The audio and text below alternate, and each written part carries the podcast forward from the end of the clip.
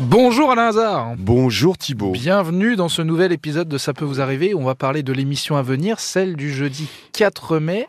Allez, donne-moi le programme. Alors je ne sais pas pourquoi, mais c'est une mode. Tout le monde veut une pompe à chaleur. Mm. Moi, je ne comprends pas parce que c'est ça coûte cher. Euh, Ça t'intéresse pas plus que ça pour l'amortir, il faut quand même pas mal d'années. Et moi, je pense qu'une bonne vieille chaudière, c'est euh, de marque évidemment, Oui. c'est aussi bien et c'est surtout moins cher.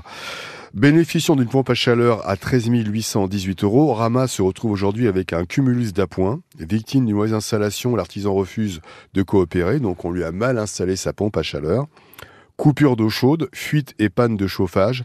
Rama a vu sa facture d'électricité tripler. Ah, d'accord. Euh, donc, donc merci la pompe à chaleur. La pompe à chaleur qui est censée faire, faire quelques économies quand même. hein. Exactement, donc ça triple la facture et sans nouvelle de l'artisan, elle souhaite réparation, oui, euh, elle souhaite réparation, Ah oui. elle souhaite qu'on lui répare effectivement sa pompe à chaleur et qu'on trouve une solution pour l'indemniser de ce qu'elle a payé en trop. Mais alors, ces, ces installateurs qui viennent, c'est des installateurs de grandes marques, de grandes entreprises, ou ça peut être des petits installa- c'est des un peu- installateurs un peu locaux C'est un peu de tout et c'est ça le problème, c'est que tout le monde maintenant euh, est dans...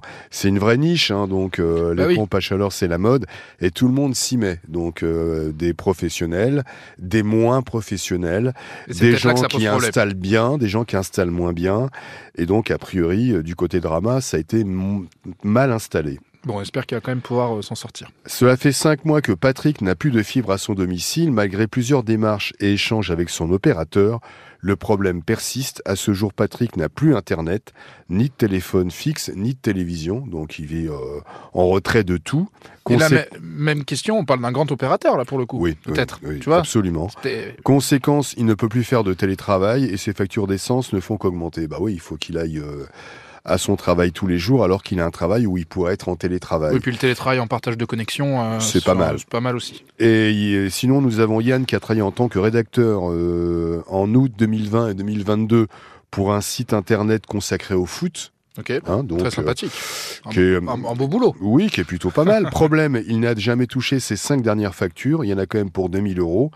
L'association qui gère le site rencontrerait des difficultés, mais personne ne lui répond alors que le site tourne à plein régime. Oui, Le souci que l'on va rencontrer, c'est que les numéros de téléphone, a priori, ça sonne un peu dans le vide, donc on va mener un peu l'enquête, on va laisser des messages afin que notre ami Yann soit enfin payé de ses cinq dernières factures. Comme dit Julien Courbet, espérons qu'on ne trouve pas du pétrole derrière Ouais, tout cela. Comme tu dis, mon Bon, cher Thibault. Eh bien, bon courage, mon cher Alain. Et puis, bah, rendez-vous à 9h sur RTL À pour euh, la suite de tous ces cas.